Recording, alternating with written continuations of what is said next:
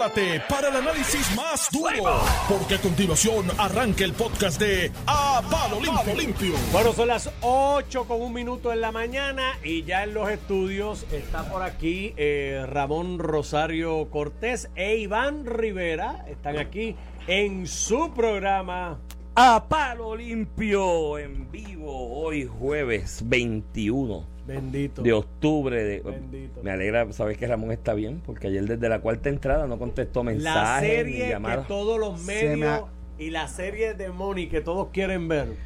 Boston contra los Dodgers. La serie que posiblemente se dé.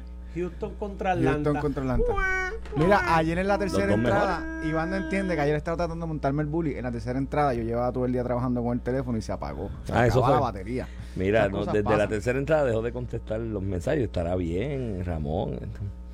El hombre- tú sabes que el hombre- serie- el hombre- La serie taquillera es Boston. No, la serie taqui- la serie el taquillera- juego que- y el, el juego que más se va, se va a ver visto en todos los playoffs fue el primero entre los Yankees El del los White ese es el más que se va a vivir, eso es cierto. Pero la serie taquillera era Dodgers y Houston, por lo del 2017, porque mira que los Dodgers han llorado y llorado y llorado, que si trampa. Y pues el año No, que no, viene, Iván, Pero vamos la a ver, gente- tú- tú estás- esto no se acaba hasta que se acaba. tú estás ¿sabes? contento. Ah, eso es cierto. Yo creo que se estamos acaba hasta que se acaba. va- dos juegos para Houston está duro. Si ganar dos Está de visitante, Y, y tres para los Dodgers. ¿Ah? Y eso tres está más los difícil. Dodgers- los Eso Dodgers está más difícil porque le quedan dos en, en el otro lado. Pero fíjate, sería entonces que los equipos que ganaron más de 100 juegos. Pues lo que picos. yo creo que a la larga se resume, se- el juego se resume al picheo y la realidad es que el bullpen de los Astros, pues, como bullpen, digo menos anoche. Yo tengo una pregunta. ¿Moura hace aquí el programa por las noches? ¿Por qué que dejó regado? Porque este micrófono como que está. Ah, porque está más bajito. Sí, no, y entonces hay alguien, en vez de ponerlo, tú sabes, normal y demás, hacen como estas tríngules, qué sé yo lo que A lo mejor se oye distinto. ver así le da efecto a la voz. Si tú Sí, lo no doblas sé, así el micrófono. Los dejo y los Mire, los escucho porque Yankees- hoy en día es importante. Pero antes que te vayan, los Yankees que, que firmaron a Aaron Boone tres años más. ¿Estás contento con la firma de tu dirigente? Hay cosas que no son comentables. Y esa es una. Los. Nos vemos. Cuídate. Bueno, Iván, Cuéntamelo. buenos días. Aquí en, Buenos en breves minutos tendremos al exgobernador Ricardo Rosselló que va a estar llamando a los estudios eh, para ser entrevistado. Pues Este, está, en está en Puerto Rico ya.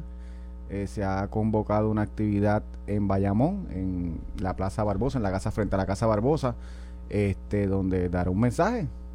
Frente a la casa Barbosa, llamó. Buen lugar. Lo llamaron, lo llamaron, y no lo mismo llamarlo que verlo venir. Tatito ayer corrió. Eso hay que analizarlo. No sé si Corrió. lo analicemos antes o después de la entrevista con él. Pero aquí habíamos advertido que era un error de estrategia este embeleco de que unas vistas de interpelación o de investigación después fueran unas vistas camerales y traer no tan solo a Ricardo Rosselló, a todos los delegados congresionales, porque en algún momento en la opinión pública generalizada, y esto es una realidad, es un hecho, no es que yo comparta esa, esa opinión o percepción, pero es un hecho y es lo que veo en la calle. El asunto de los delegados se convirtió como un chiste, entre peleas internas entre algunos delegados, algunos dándole prioridad a lo que serían sus emolumentos, no su salario y su dieta sobre lo que es la gestión de Que en el caso de Ricardo. Rosselló no cobra No, ni no cobra. salario ni, ni Él no cobra, pero, pero O sea, en el caso de otros, caso. en el caso de otros que se que daban prioridad a eso y se convirtió, eh, eh, eh, en, en- como dicen los muchachos en la calle, una chacota el asunto del del tema de los delegados. Entonces lo que hicieron fue con la convocatoria a las vistas darle standing, porque a la larga varios de los miembros que son delegados son políticos de muchos años y saben moverse y tú llevarlos allí a defender su gestión es ponérsela por la goma para que bateen. Eh, y pues en el caso de Ricardo Rosselló específicamente, que todo el mundo sabe, bueno, fue gobernador, ganó una elección general en este país. Y, y fue el la persona Contra primera todas las electa- apuestas. La primera persona electa un cargo público cuando la gente le escribe su nombrecito los otros días. También, que eso no es poca cosa, que salgan 60 mil vidas a escribir el nombre tuyo en una papeleta, eso nunca había ocurrido en Puerto Rico, ¿no? Había ocurrido a nivel de alcaldía, 3 mil, 4 mil votos, pero 60 mil a nivel de y no fue, poca y no cosa. fue right in, fue una nominación. Lo que pasó en las alcaldías fue una nominación independiente. O sea que el candidato aparece Claro. en el caso de Santos y votas por él. Nunca había ocurrido con el nombrecito, papá. Eso Sí, ocurrió por sí. primera vez este año. No, Iván. eso es y me así. dice la mente maestra que ya tenemos a Ricardo Rosselló en línea. Buenos días. Buenos días, gobernador. Gobernador. Buenos días, licenciados. Gracias por eh, la oportunidad y saludos a todo Puerto Rico. Encantado de conversar con Un placer tenerlo acá. Se, se ha especulado mucho. Estamos en Puerto Rico, llegamos, cuando llegamos. Sí, eh, contento de estar en casa. Estoy aquí en Puerto Rico. Eh, llegamos ayer, Beatriz, Beatriz y yo, y eh, contento de poder compartir hoy con, eh, con el pueblo y hablarle un poquito de las cosas que quería dilucidar en la conversación en la, en la Cámara de Representantes. obviamente no se dio la mejor evidencia de que todo era un montaje político y una charada, pero todavía creo que es importante tener ese contacto y esa conversación con el pueblo de algunos asuntos que se tratan de silenciar y de dónde estamos en este momento eh, como movimiento estadista y las oportunidades que están por el frente. Así que eh, estaré en Bayamón desde las 10 de la mañana. Invito a todos los que puedan ir a que nos acompañen y podamos comenzar esta conversación y continuar dándole un empuje a la fuerza estadista, que es la fuerza mayoritaria en Puerto Rico. Gobernador, en la gestión que se está haciendo con la figura de los delegados congresionales, ¿no? Lo que sería de alguna manera un shadow congressman de lo que fue en el pasado otras iniciativas similares en el, en el movimiento federalista en Estados Unidos.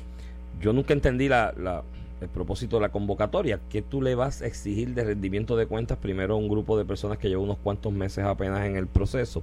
Y número dos, de algo que no tiene parámetros de comparación en Puerto Rico para medir rendimiento de qué se ha hecho o que no se ha hecho, pero me imagino, eh, gobernador, que lo que le iban a preguntar a algunos legisladores era qué usted ha hecho o qué ha hecho la congregación hasta el momento para adelantar la estadidad y si entiende que eso está rindiendo frutos. Me imagino que eso es lo que le preguntaría y se lo pregunto al aire para que usted exprese su, Sí, que, claro que sí, licenciado, y como bien saben, yo presenté un informe de 90 días, eh, en él detallo lo que son los pasos, eh, pero ciertamente estableciendo como parámetros que llevamos 90 días.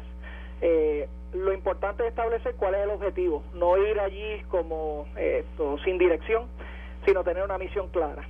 para mí la misión clara es ejercer presión externa sobre el Congreso.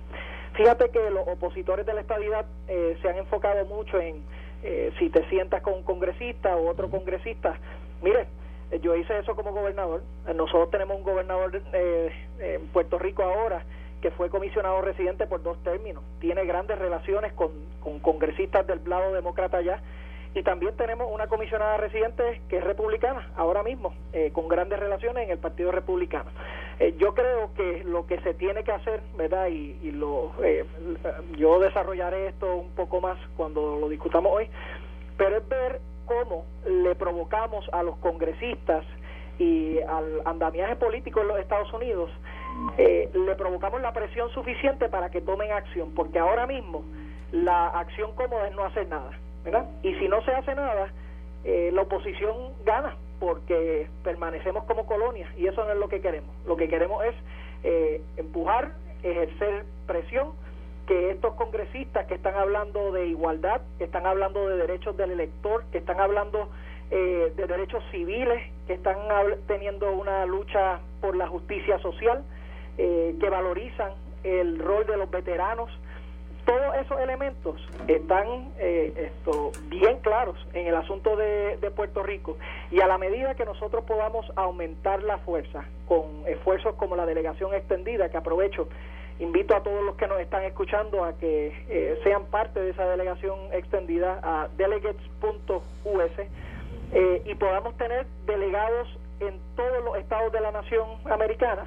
Ahí esos congresistas van a ver que no solamente son los 3.2 millones que están en la isla, que sí tienen voz alta, que sí son mayoría, pero no tienen poder político allá en los estados, que van a ser los mismos electores de ellos, los que le van a estar reclamando la igualdad para el pueblo de Puerto Rico. Ahí es que comienza el esfuerzo de, la presión y por eso es que yo veo eh, tanto nerviosismo en el lado de la oposición, tanto esfuerzo para obstaculizar, para silenciar eh, y nosotros tenemos que darnos cuenta del momento en que vivimos, las acciones que tenemos que tomar y yo sé que el movimiento estadista y el movimiento por la igualdad estamos listos para coger esa encomienda y lograr, oye, después de 500 años de coloniaje, tener una ciudadanía de primera clase y poner esa estrella 51 eh, en la bandera americana. Bueno, pues gobernador, le, deseamos le deseamos éxito, estaremos pendientes a la actividad, yo creo que yo me voy a dar la vuelta por allá y estaremos escuchando lo que tenga que decir sobre lo que le quería presentar a la Cámara de Representantes y lamentablemente no, no se dio, pero lo, escucharemos como quiera dándole el mensaje directamente al pueblo. Muchas gracias a ambos y gracias al pueblo de Puerto Rico. Encantado de estar en casa nuevamente y un, un primer paso eh, en esta batalla que, que seguimos y que sabemos que al final vamos a prevalecer. Estaremos pendientes hoy, gobernador, eh, las actividades durante el día. Bueno, ahí lo tuviste, va a estar en Casa en Casa Barbosa allí en Bayamón, cerca del Cantón Mall, este, dando un mensaje directamente. Ha, adelantado que, su mensaje se va en, en, gran parte a circunscribir a lo que tenía preparado ya para la Cámara de Representantes, que como tú sabes, y quiero empezar el análisis con esto, ¿verdad? He escuchado eh, incluso a periodistas, ¿verdad?, insinuar que la llegada de Ricardo Rosselló se dio como para provocar. La realidad es que se aprueba, y con eso la estrategia del Partido Popular, ¿verdad?, que yo creo que ha sido un poco torpe en este tema.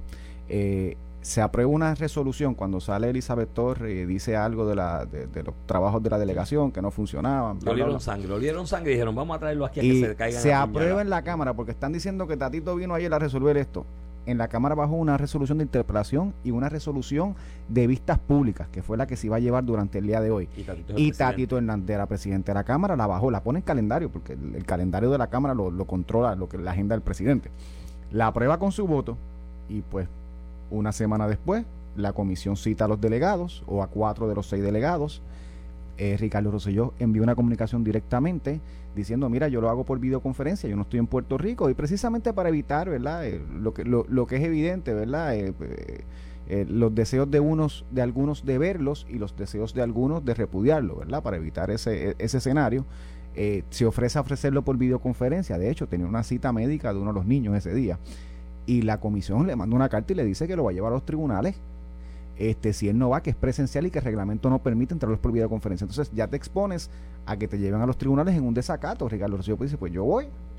Y en ese escenario no es hasta un día antes, en horas de la tarde, que Tatito Hernández, que yo imagino, si yo hubiera sido, si yo le hubiera dado un consejo a Tatito Hernández acabando de, acabando de llegar ese día, ayer, ayer, o sea, que yo no hubiera que yo no hubiera estado antes y todas estas metidas de patas se dieron, yo hubiera llegado ayer y lo he dicho a Tito Hernández, cancela eso, porque lo que estás haciendo es poniendo en evidente que la, la intención de la, de la, legislatura es una persecución política y le has levantado a muchas personas que repudian la persecución a su favor. O sea que te va a salir mal por todos lados. Lo vas a levantar eh, su imagen porque lo están persiguiendo y por otro lado vas a quedar con un payaso. El presidente de la comisión, que lo he visto en los medios, con dificultad puede organizar un, un, un, pensamiento eh, y comunicarlo. Así que. ¿Cómo iba a manejar esa situación? A, Ricardo, y después de todo, a Ricardo Rosselló, que podemos decir lo que. Alguien puede estar en contra de lo que haya hecho, de, sus políticas públicas, pero es un grado de Maití, lleva mucho tiempo en la política, es una persona que el tema de esta idea lo domina como, como poca gente lo domina en Puerto Rico. Lo ha trabajado. Lo ha trabajado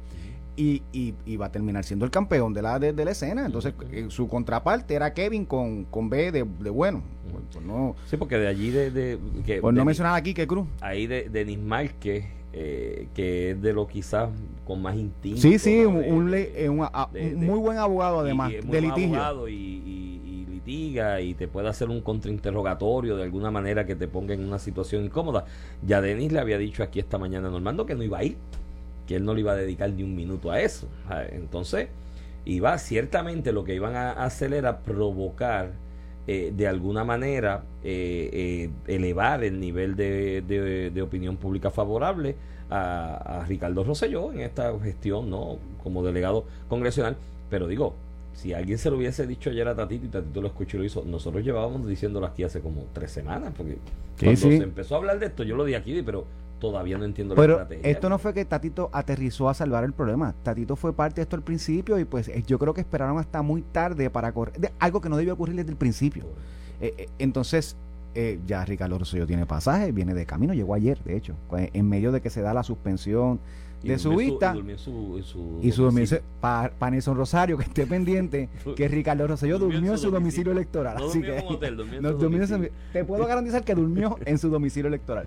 Este, y pues Ricardo Rosselló, a, los seguidores de Ricardo Rosselló, supongo que con alguna participación de, de, las personas cercanas a Ricardo Rosselló, han organizado esta actividad en Casa Barbosa. Eh, para hablarle a su gente y habrá mucha gente que no quiere escucharlo y habrá mucha gente que esté en contra de Ricardo Rosselló pues ese mensaje no es para esa gente, que es lo que yo digo. Mira, mañana Aníbal Acevedo Vilá, Alejandro García Padilla, Luis Fortuño, Sila Calderón, pueden venir a Puerto Rico, pues, igual se pueden ir y volver. Ah, pero yo te Y- voy a decir que ellos, ellos y no convocar. que renunciar, que ellos no tuvieron que renunciar, irse. ¿Y, ¿Y qué tiene que ver eso? No sé, te dirán Y- eso. ajá, pues por eso, pero ¿y qué tiene que ver eso? Pues habrá gente que porque él tuvo que renunciar e irse no lo quieran escuchar. ¿Me entiendes lo que te quiero decir? Y, y el que lo quiera escuchar, pues lo va a escuchar. Cualquiera de los que te mencioné, que diga que va a dar un mensaje y veremos cuánta gente llega. Y lo comparamos con Ricardo Rosselló, vamos a hacerlo así. Entonces, no se trata de que si va uno, 100 o 500, olvídate de eso. Se trata de que todo De que vaya puertorriqueño. Mm. tiene que tener derecho a volver a Puerto Rico y convocar a quien quiera. Y el que quiera va y el que no quiera no va. Es como cuando hay manifestaciones, como la de Luma, que yo decía, mano, eh, están protestando por los apagones de luz y están eh, poniéndole el dedo a Luma, que en parte tienen culpa, pero nada de energía eléctrica ni la, ni la Unión. Yo estoy en contra de eso, pero yo reconozco el derecho de que lo tienen que hacer y no por eso voy a criticar que estén celebrando una manifestación, no que la hagan. Eso, es- eso es lo que le reconoce a todos los puertorriqueños la constitución de los Estados Unidos. Ese es el derecho que reconocen, pero no se los puede dar a uno y negárselos a todos. ¿Cómo que Ricardo Rosselló no puede venir a Puerto Rico? Pues, eh, él no ha sido acusado, a diferencia de, otro, de otros gobernadores.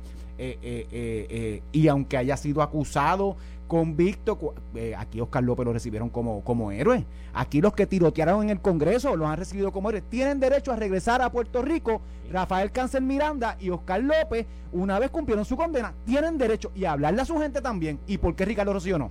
¿Por qué Ricardo Rosselló? No, no, y no tan solo eso, a gente a apoyarlos. Porque si en el caso de Rafa Cancel, Miranda, Lorita y los que estuvieron en el tiroteo en el Congreso, hay un sector de la población que lo vieron como libertadores de la patria, porque son personas que promovían en ese momento la independencia, entendían que el proceso atropellado este de que se aprobó la constitución y se dijo que Puerto Rico había dejado de ser colonia, cuando la historia los reivindicó y les dio no- nos ha demostrado que seguimos siendo tan colonia o más colonia que cuando la ley Foraker, ¿no? Eh, para todos los efectos prácticos. Para esa gente, esos, esos, esas personas eran libertadores de la patria.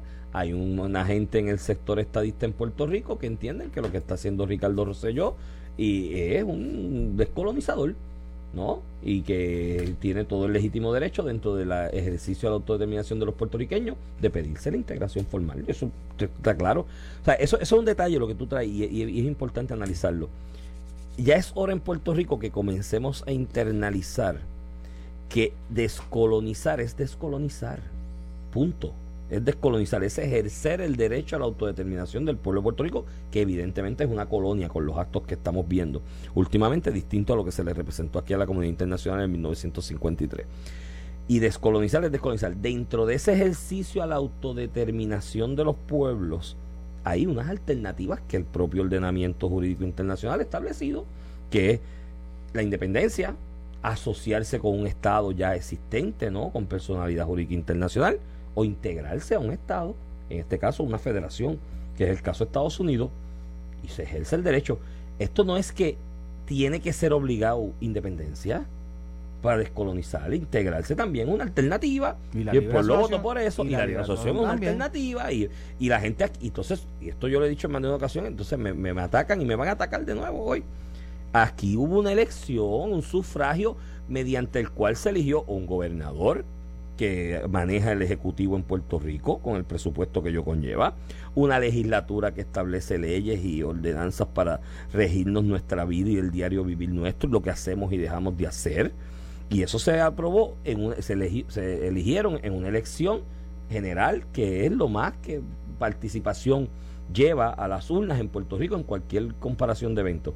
Y en ese mismo evento la mayoría de la gente dijo, mira, vamos por la estadidad y queremos ser Estado. Ahí se ejerció el derecho a autodeterminación.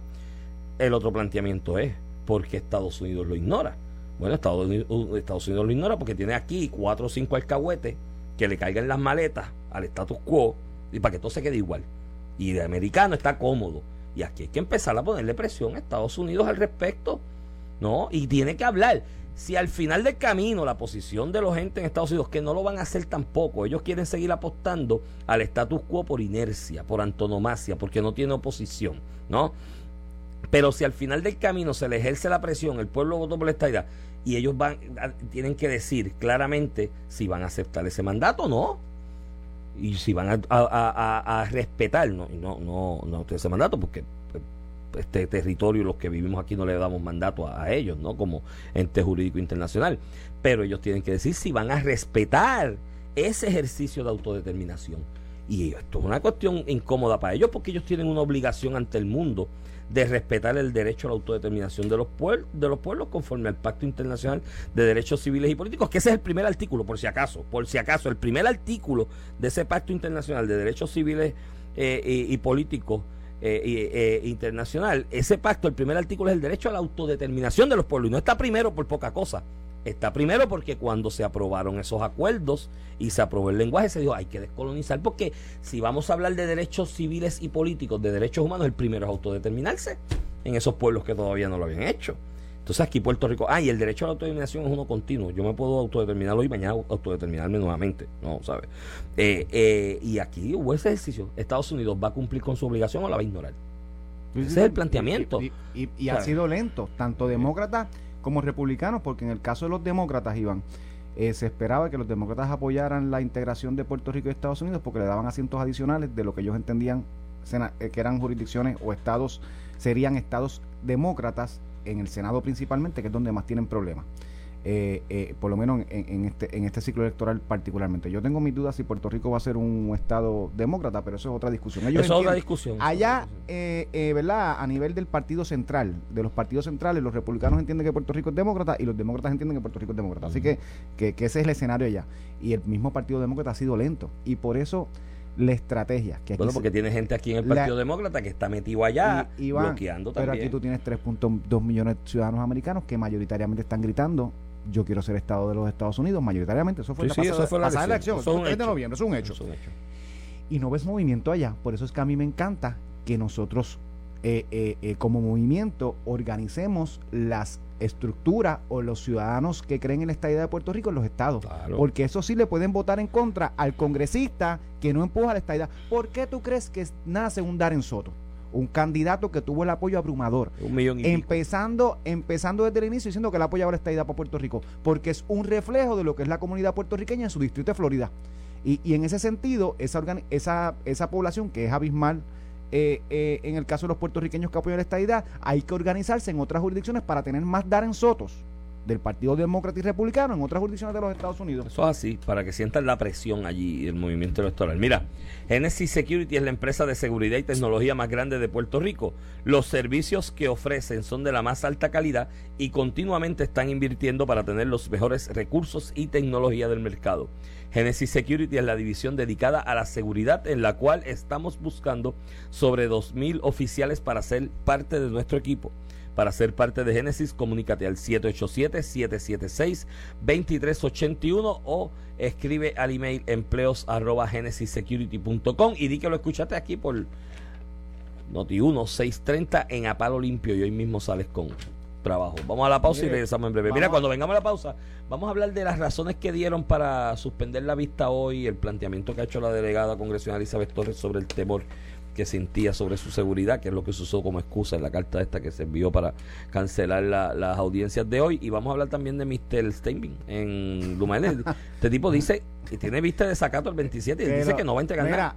Eh, al juez Antonio Cueva, que, los abogados que lidian en San Juan, como tiene está en recursos extraordinarios, lo vemos mucho. Este, eh, eh, que lo deja ahí encerradito un rato. Sí, él ahí. Sí, sí, hasta que entregue la información. Tiene todo el derecho a hacerlo y, y va, y va a aprender. No hay otra, vamos a la pausa y regresamos. Estás escuchando el podcast de A Palo Limpio de Noti1630. De regreso aquí a Palo Limpio por Noti1630, edición de hoy, jueves 21 de octubre del 2021. Este es Iván Rivera quien te habla. Acompaño, como todas las mañanas, al licenciado Ramón Rosario Cortés y Valiente. Mira, Ramón. Cuéntame. Eh, vamos, este lo voy a tocar brevemente, no creo que merite más de dos minutos o tres analizarlo. Pero las razones que dieron para suspender, una de las razones que dieron para suspender este asunto de las audiencias que estaban hoy citadas a los delegados congresionales, por lo menos al de Ricardo Rosselló y Elizabeth Torres, que era la otra delegada que estaba citada para el día de hoy. Elizabeth Torres, las razones que establecen es que Elizabeth Torres había manifestado temor por su seguridad ante el hecho de que Ricardo Rosselló ella lo, escribió en su comunicación que, tenía preocupación por la con seguridad, tal incitación a... ella alega y de hecho ha hecho imputaciones directas acá a Noti1 de que de alguna manera desde aquí de Noti1 se incita específicamente al, al programa La Mirilla de David Colón. De Colón, de que se incita a que de alguna manera agredan o tomen algún tipo de acción contra ella. Eh, primero, si tú estableces y citas en audiencias a, algunas personas y tú entiendes que citar a esas personas, esto pasa en todas las partes del mundo, en todos los parlamentos, en todas las legislaturas, en el Congreso, que esa persona puede estar en riesgo su seguridad, tú como ente que lo citó tienes primero los recursos y segundo, toda la autoridad en ley de tomar las medidas necesarias para garantizarle la seguridad a ese citado. El presidente de la comisión aquí le dijo a Normando que, que la seguridad que él no sabía, que él esperaba que no ocurriera nada. Pues digo, eso podría preocuparme a mí si soy el citado, ¿no? Escucha al presidente, pero hay un presidente del cuerpo que tiene los recursos, que es una persona que lleva una, una comisaría de la policía en allí en el Capitolio y un presidente de la Cámara que lleva 20 años allí que sabe cuáles son los recursos que tienes a tu haber para garantizarle la seguridad a cualquier persona que esté citada a deponer. No sería la primera ocasión en Puerto Rico ni en el mundo que se cita a alguien un cuerpo legislativo a deponer sobre un tema y, y que hay un temor sobre su seguridad manifestado por esa persona o por los mismos miembros del cuerpo y se le garantiza la seguridad. Segundo, sobre el asunto de Elizabeth Torres, y esto yo se lo doy como consejo constructivo, no como crítica. Uno de los. Elizabeth Torres creció ante la opinión pública del sector estadista en Puerto Rico y militantes del Partido Nuevo Progresista incluso, bajo dos elementos esenciales que la, le eran de alguna manera cualidades que el electorado estadista y del Partido Nuevo Progresista eh, distinguía de ella. Número uno, eh, eh, defensa de la estadidad. Ferra, férrea de defensa y, y en verano del 2019 se volvió una voz vocal eh, en contra, lo que ella entendía que era injusto. No, no tan solo lo que era injusto, ella fue bastante. En defensa de Ricardo Rosselló. En la, no, no, tan solo la defensa de Ricardo Rosselló, en lo que estaba ocurriendo en ese momento, que respondía a otras cosas y a otras agendas que no eran necesariamente el asunto de quién dirigía en Puerto Rico y gobernaba, ni el chat tampoco. Eh, la respondió a otra cosa y ella lo vio, lo vio, lo leyó y lo expresaba. Eso era una cualidad que, siempre distingue de ella. La segunda cualidad que siempre se distinguió de ella en ese aspecto, incluyendo esas intervenciones que tú señalas en el de 19, pero después otras más adelante, era su valentía. A ella, el electorado estadista, el, electorado del Partido No Progresista. las cosas sin miedo. Y otros rialengos que no necesariamente están en ningún partido decían: Mira, ¿sabes qué? Bueno, ella estuvo aquí un día sustituyéndote a ti. Y si yo te digo la cantidad de mensajes privados que yo recibí, encantados con la valentía que ella expresaba. Y la, y la invité yo. Y la invitaste tú, sí, sí, y ella estuvo aquí y yo recibí. Para darle voz a una persona que no se le estaba que no se le estaba dando voz en ese momento. Y en esa, en esa ocasión, yo te yo, yo no recuerdo a nadie que haya venido a sustituirte a ti o algún tema que hayamos, hayamos tocado acá que haya generado tanto mensaje directo privado que me hayan enviado personas felicitándola y encantados con su comparecencia esencialmente tú sabes por qué por la valentía porque decían esta, esta joven es valiente está diciendo las cosas como son con valentía entonces tú te distingues con esas cualidades y vienes y dices al otro día tengo miedo pues te estás de alguna manera menoscabando las propias bases de lo que te ha resaltado a ti como figura de imagen política pública. a Dávila Colón como que está atacando a las mujeres. Levantó el, el Woman Card, que, que, es legítimo en algunas instancias. pero, en el caso de ella, en el discurso de ella. El discurso de ella, que ha sido en contra de colectiva feminista, estos grupos de izquierda, que dicen, que ella dice que todas las violencias son iguales de malas, que deben estar, deben, deben dejar de singularizar el discrimen contra la mujer, el ataque con la mujer, porque la violencia es mala con quien venga, que eso de mujeres o hombres, que eso no es una discusión. Eh, ha sido su, su discurso abierto. Y, y, y, yo puedo estar en contra de ese discurso. Yo creo que nosotros tenemos que hacer cosas específicas. Eh, en el caso de la mujer, porque nuestra cultura eh, tiene unos elementos históricos y actuales eh, donde, la, donde la violencia contra la mujer en el contexto mayormente doméstico es mucho mayor, el discrimen de la mujer en el ámbito laboral es mucho mayor en por razón de sexo. Pero ese ha sido su discurso en contra de esos sectores que mueven ese, e, ese tema.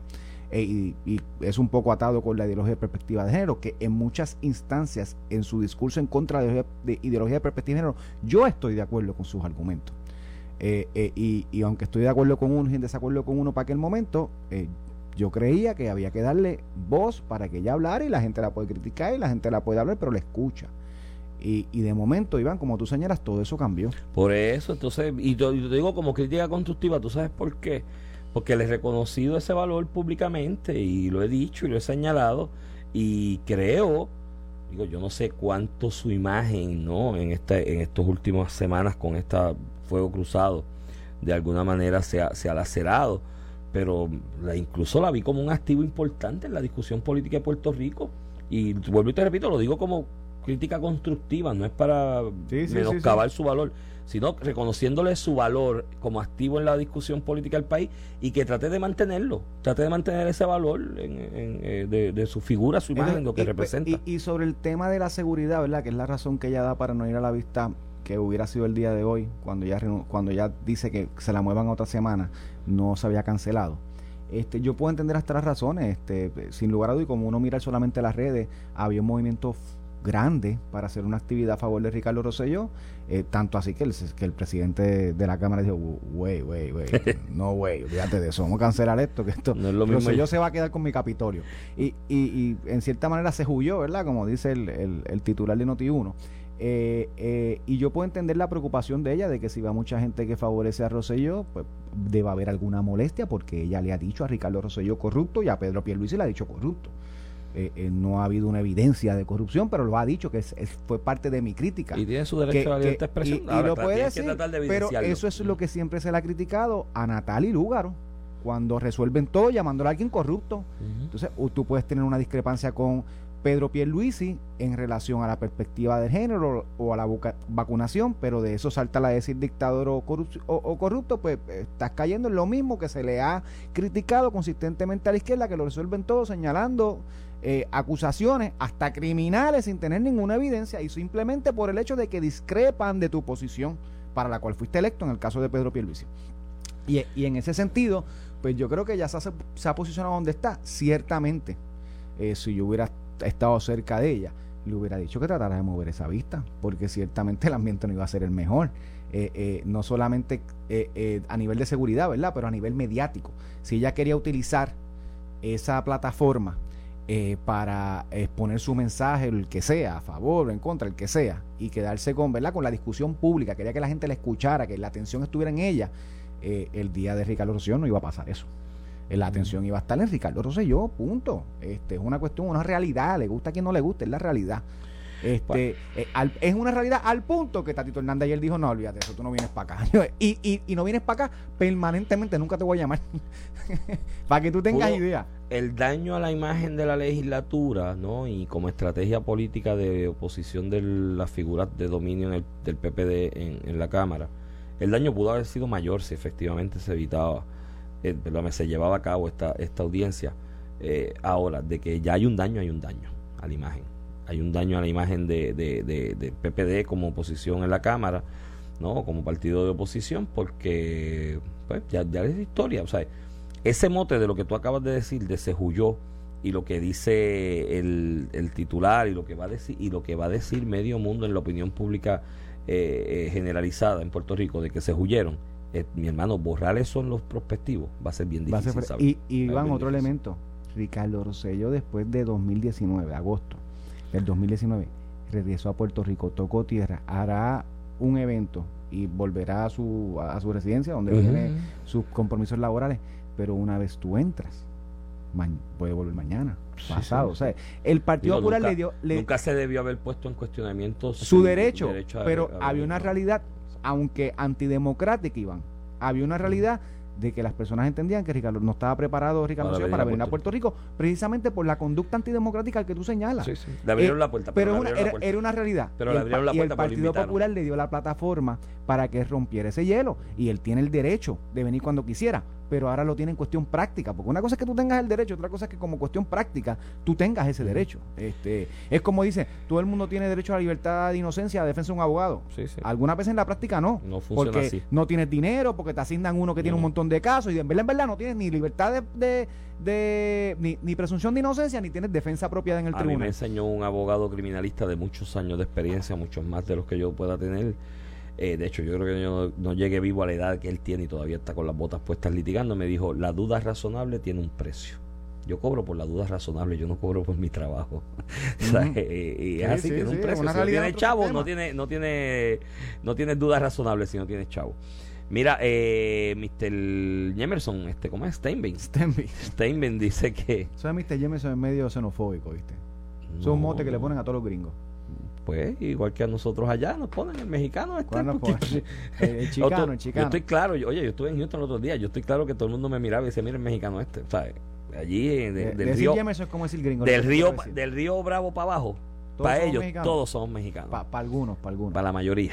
Ese es el problema. Mira, eh, este, el, el, el, asunto es que Steinbein dice que no va a ¿Qué le va a entregar al Congreso? La información porque, y no porque los motivos del Congreso son examinar. Pero que aquí, y mira que Luis Raúl, que no es de mis favoritos, eh, y, pero los de aquí, esos no, esos tienen, Luis Raúl tiene propósito manzano. Ya fue el tribunal y el tribunal dijo que tiene que pues entregarlo. Puede ser el interés que sea. en el Congreso los intereses de Nidia que son tan loables. bien brutal. Le doy la razón a Stenby que la razón de Luis Raúl en su comisión es un asunto político. Luis Raúl se posicionó en contra de Luma, a favor de Lutiel, y está buscando su, tribunal dijo que tiene que darlo. su grupo político. Pero fue al tribunal y el tribunal dijo, caballo, eso es información pública, tienes que entregarlo. Que yo puedo estar en desacuerdo con entregar cierta información de los empleados, que si el nombre, tal vez la dirección, que no es de lo que se está pidiendo que entreguen. Pero ese no es el hecho. En un sistema jurídico ya usted perdió y el señor juez honorable Anthony Cueva lo citó. Lo acaba de citar a una vista y yo en esa sala he estado y Anthony Cueva es un juez que, que, que la regla se tiene que seguir. y él es muy estricto con este asunto. Y una orden del juez en esa sala se sigue. Con este asunto de reivindicar la autoridad del tribunal, que es el desacato este civil que de alguna manera tú, tú puedes imponer por, por retar la de la por retar la autoridad del tribunal, ¿no? Y, la solemnidad del tribunal. y no él, él ejerce. Él es canadiense no es Jemerson como el concepto, ¿verdad? De se la escriba la. Según del Río Bravo para abajo. Mira, según del Río Bravo para abajo somos todos mexicanos, para mí del Río Bravo para arriba son todos son todos, Tú deciste que todos son Jemerson. Es la misma vaina. Eso es la, la misma. El, el, el, del, lo que pasa es que del, de los grandes lagos para arriba son lo mismo, pero un poquito más vagos. Le gustan más días de fiesta, trabajar más que siete horas al día o seis horas al día. La pasan mejor. Lo van relax, tú sabes. Son más socialistas en ese aspecto porque les gusta menos el trabajo sacrificado. Así que eh, es, lo, es lo mismo, son más o menos lo mismo. y, pasa en los Estados Unidos también. Tienes estados bastante de izquierda. Ahora, la pregunta, la pregunta California, tienes otro de centro. La pregunta que yo me hago, la pregunta que yo me hago, Ramón esta posición de Steinbein es que de verdad él quiere seguir aquí, quiere que Luma siga aquí, o él está buscando por ahí que, que le rescindan el contrato y le den la cláusula penal esa de cuánto es, 20 millones, 30 millones que hay que darle. Esa la va a tener que pelear mil años. De la cláusula penal y que me los den y me voy. Yo, yo creo que él está ya como de brazos caídos en esto, porque tú, yo no, yo no sé, a menos que lo estén induciendo error asesores, pero si ya el tribunal habló, o sea, el Tribunal Supremo de este y mira, Y en efecto, Luis Raúl ah, además, tiene una motivación política, pero tiene derecho a pedir la información entonces, para la razón que sea. Mírate dónde le embarra al final del camino. Dice, al Congreso sí, pero acá no. Es como que allá sí porque son ah. los, los, grandes y acá son los No reconozco la autoridad de Puerto Rico, pero tengo, pero tengo un contrato millonario en ah, Puerto, Rico.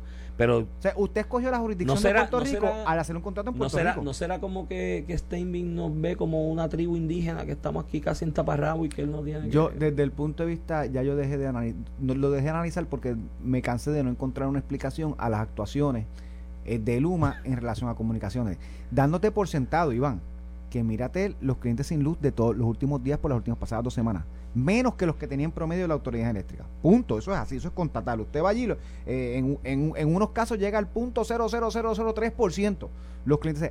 La, el nivel de distribución, de generación, distribución y transmisión, transmisión y distribución, la autoridad eléctrica y Luma lo han atendido bien. El ICHU sigue siendo. Lo único que sigue teniendo problemas Luma en sus comunicaciones y el manejo de este tema particular, al punto de que, de, que ya yo, tú llegas a un punto y dices, pero, pero ellos les gusta estar en la, en la palestra pública cogiendo cantazos, porque hasta el servicio al cliente, Iván, estadísticamente ha mejorado en las manos de Luma. Pero, no, no lo entiendo, Iván. Yo no tan solo he visto la estadística que ha mejorado, te di mi ejemplo de vivencia, que fui a buscar servicio al cliente y salí encantado porque se está manejando adecuadamente. O sea, Pero, mano, esto es un disparate. Entonces, yo digo, a veces cuando veo esta posición, digo, a lo mejor es que él ya quiere irse. Sí. Eso podría explicarlo, porque se vaya. No tiene que hacer estos papelones, se puede ir y ya. Los socios de él en Canadá deben tener otro Mr. Jemerson que pueda venir también y, y ocupar Que esa, lo, que lo traigan ya. esa Iván, ¿sabes posición. qué? Que lo traigan ya. Bueno, Esto fue el podcast de A, A- Palo Limpio de Noti1630. Dale play a tu podcast favorito a través de Apple Podcasts, Spotify, Google Podcasts, Stitcher y notiuno.com.